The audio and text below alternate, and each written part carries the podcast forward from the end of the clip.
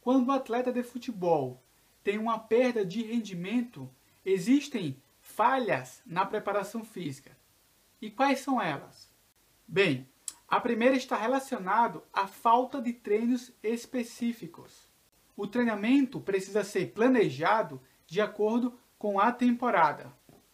Outro ponto é: o treinamento precisa ser direcionado de forma correta, ou seja, treinamento de força no momento de força, treinamento de resistência no momento de resistência. A segunda é, basicamente, respeitar a individualidade biológica de cada atleta.